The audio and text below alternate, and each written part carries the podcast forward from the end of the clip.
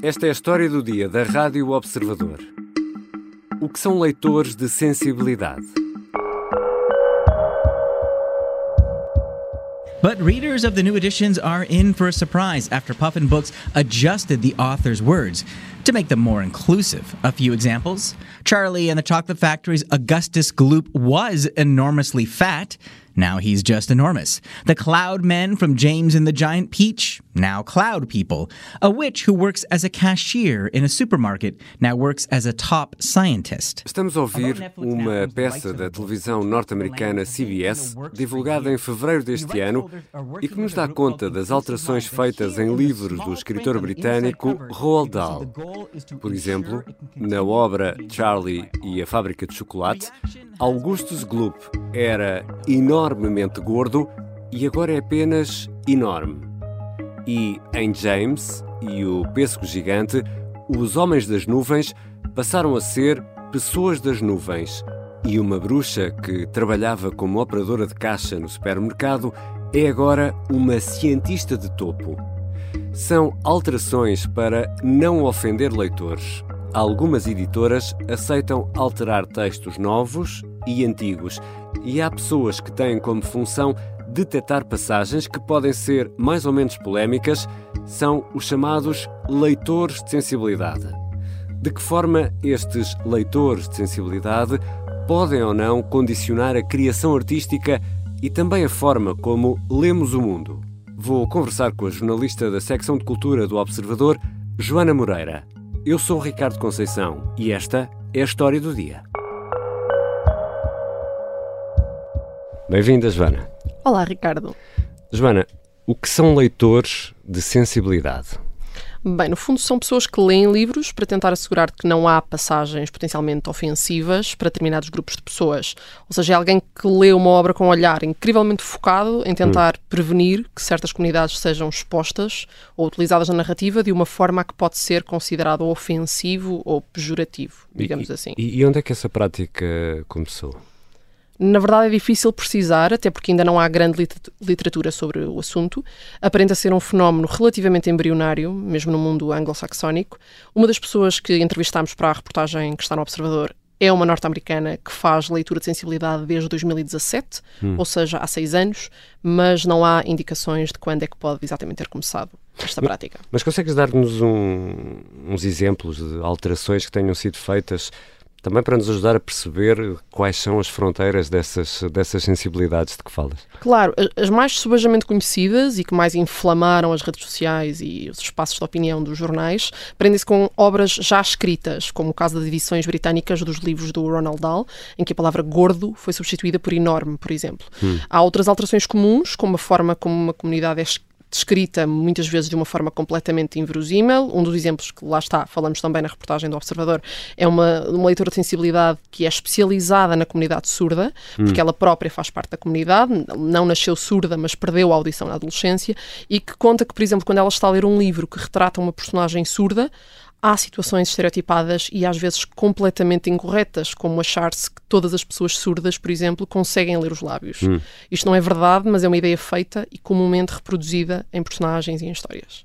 Ou seja, Joana, por aquilo que me estás a explicar, isto eh, são sobretudo questões ligadas eh, à raça, género, pessoas com deficiência. É, é por aí que andam as fronteiras da sensibilidade? Não são só estas questões, na verdade, mas uma vez que são assuntos que estão no debate público, no caso de, questões raciais, por exemplo, desde o movimento Black Lives Matter, obviamente estas questões estão muito mais presentes no debate público, portanto é natural que quando falamos da leitura de sensibilidade, estas são as questões que nós usamos hum. como exemplo. Mas, mas isso aplica-se a toda a literatura, eh, ou melhor, isso aplica-se a clássicos e modernos, a clássicos e contemporâneos ou é só mais para contemporâneos? É curioso porque foi isso que nós percebemos ao conversar com, com alguns leitores de sensibilidade e com editores e grupos editoriais que já recorrem a estes serviços que, sim, por um lado, há casos de editoras que estão a recorrer a leitores de sensibilidade para rever obras clássicas, como da Agatha Christie ou do Ian Fleming, e a rasura e a reescrita destes clássicos deixa muita gente a ferver. É normal que estes casos sejam os mais visíveis, mas, na verdade, aquilo que nós percebemos foi que o grosso da atividade destes profissionais é na produção contemporânea. Joana, isso é mais um sinal de que uma certa hipersensibilidade vai ganhando cada vez mais terreno no mundo artístico, na, naquilo que consumimos, quer na literatura, nos filmes, até na música. É?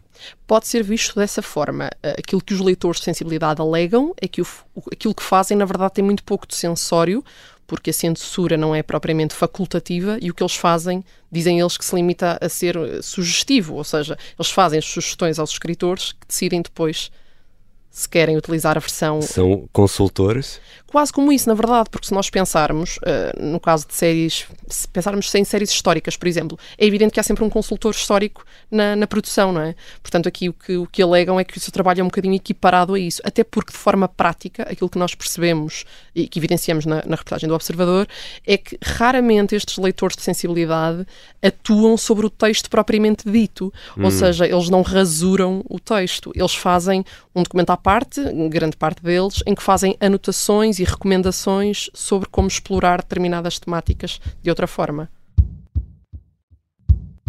Já voltamos à conversa com a jornalista da secção de cultura do Observador, Joana Moreira.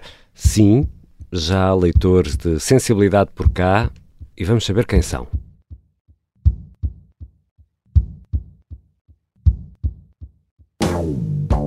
Pop-up.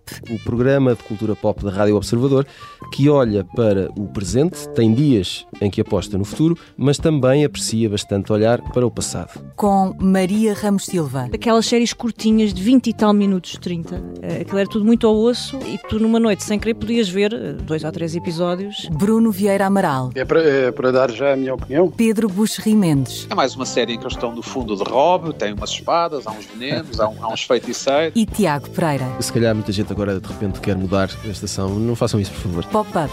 Às quintas-feiras, depois do meio-dia, na Rádio Observador e sempre em podcast. Estamos de regresso à conversa com a jornalista da secção de cultura do Observador, Joana Moreira. Joana, estivemos a falar essencialmente de editores, ou seja, das preocupações de quem uh, edita livros, de quem tem um negócio de, e quer vender livros e por isso quer chegar ao maior, uh, maior público possível. E os autores? Portanto, na parte uh, da criação, já há aí uma preocupação com as sensibilidades também? Absolutamente. Assim, um dos casos mais flagrantes é o do autor Arvin Welsh, do autor do famoso Train Spotting, para o seu último livro, The Long Knives, que não está publicado em Portugal, recorreu a um, autor de, a um leitor de sensibilidade por incluir personagens trans na história.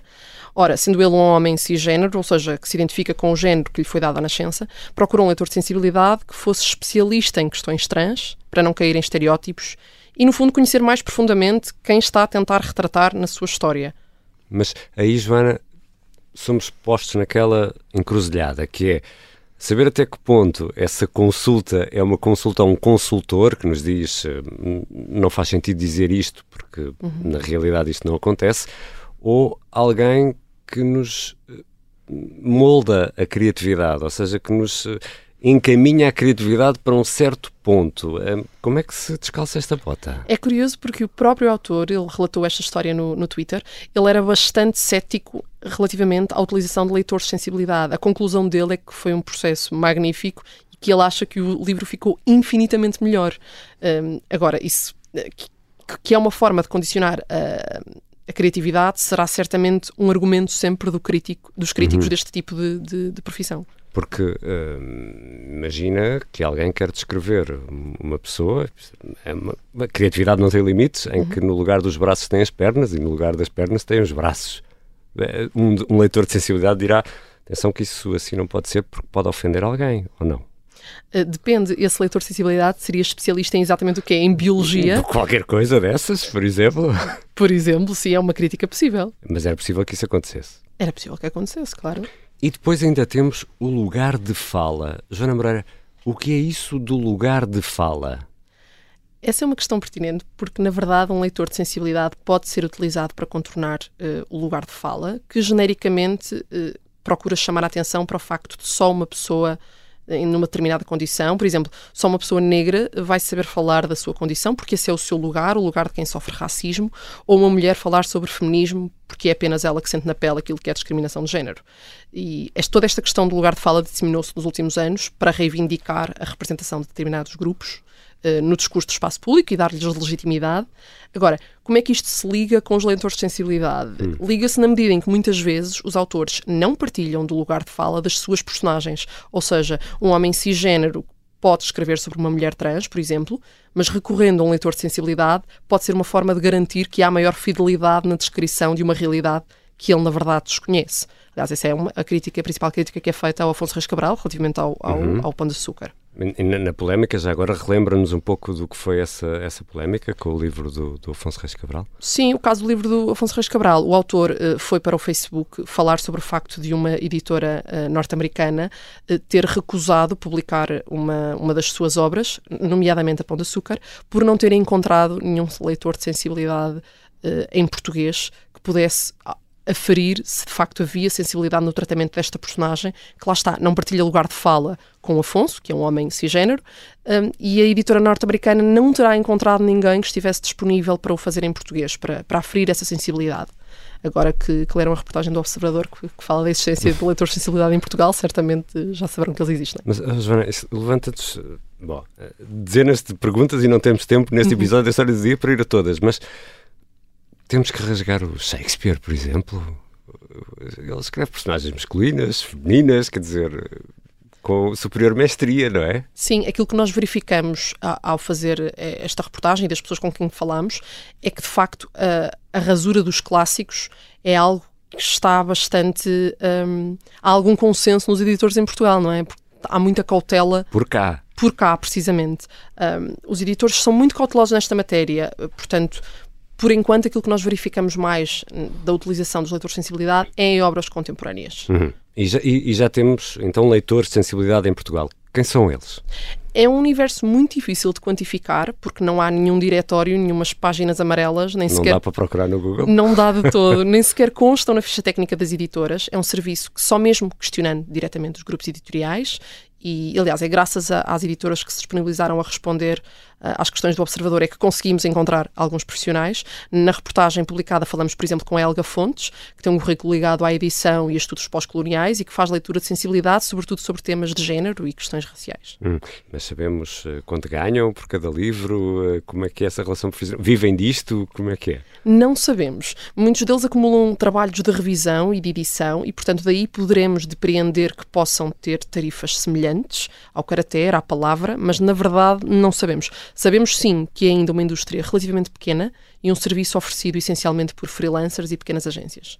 E há exemplos uh, de alterações uh, feitas uh, na sequência do trabalho desses leitores de, de sensibilidade por cá, em Portugal? Bem, nenhuma alteração é pública, porque estes são processos internos nas editoras, é uma prática muito discreta. Um, aliás, nós só soubemos que, que, de facto isto estava a acontecer porque questionámos diretamente as editoras, porque isso não é público. Temos um caso interessante, por exemplo, que é o caso da, da Penguin em Portugal, que já está a utilizar leitores de sensibilidade no caso de conteúdos originais contemporâneos, mas que admite sérias reservas em fazê-lo em obras que foram publicadas hum. em contextos e em tempos radicalmente diferentes. E, e cá usou em que contexto? cá já foram utilizar, já foi utilizado em, em, por exemplo, no caso de um livro que é sobre um, biografias de pessoas negras que marcaram a história, por exemplo. E houve uma série de leitores de sensibilidades especializados no tema que reviram a obra. Uma questão de raça, podemos dizer assim, e, e, é para ver se, há, se não há ali nenhuma palavra maldita ou nenhuma frase que possa, uh, neste caso maldita não, mas mal escrita, neste caso também será maldita, uhum. mas... Uh, que possa ferir a sensibilidade de, de, um leitor, é isso, e é alterado nesse, nesse sentido. Precisamente, precisamente. E a verdade é que a preocupação com a linguagem não é um fenómeno exclusivo da literatura, se nós pensarmos bem sobre isso. Nós próprios, jornalistas, cidadãos no geral, estamos cada vez mais atentos e sensíveis à forma como nos comunicamos e dirigimos aos Sim, outros. Sempre, sempre estivemos, mas estamos mais. E isso é uma deixa perfeita para a outra, para a próxima pergunta que tenho para ti, Joana isto é um caminho sem retorno, não é? Fica esta sensação de que isto não será uma moda passageira, ou, ou é? Na verdade, não sabemos. Nós, como dizia há pouco, estamos cada vez mais preocupados com, com, com a linguagem, Por cá, e foi aquilo que concluímos ao fazer esta reportagem, é que os editores portugueses são bastante cautelosos e por agora a utilização é episódica, como bem hum. disseste, é pontual. Mas lá fora não faltam leitores de sensibilidade e basta uma, uma pesquisa no Google para perceber isso. Portanto, se eu tivesse a apostar, diria que é uma questão de tempo até que o fenómeno ganhe mais expressão em Portugal. E se hoje estamos em questões de raça, de género, de, enfim, podemos acreditar que isso poderá evoluir para outras questões, ou seja, estou, já percebeste, não é? Estou muito preocupado com a questão da criatividade e da, da liberdade artística. Até que ponto é que isto pode condicionar a criação artística, não é?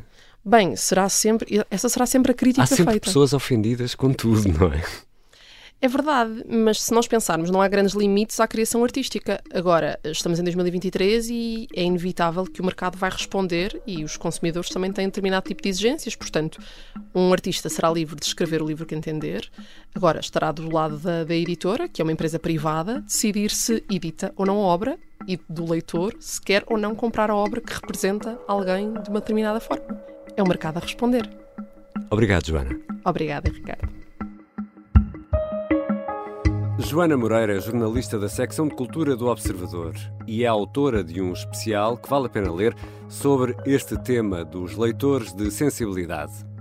E para quem nos ouve na aplicação do Spotify, e atenção, só funciona na app do Spotify, deixamos uma pergunta.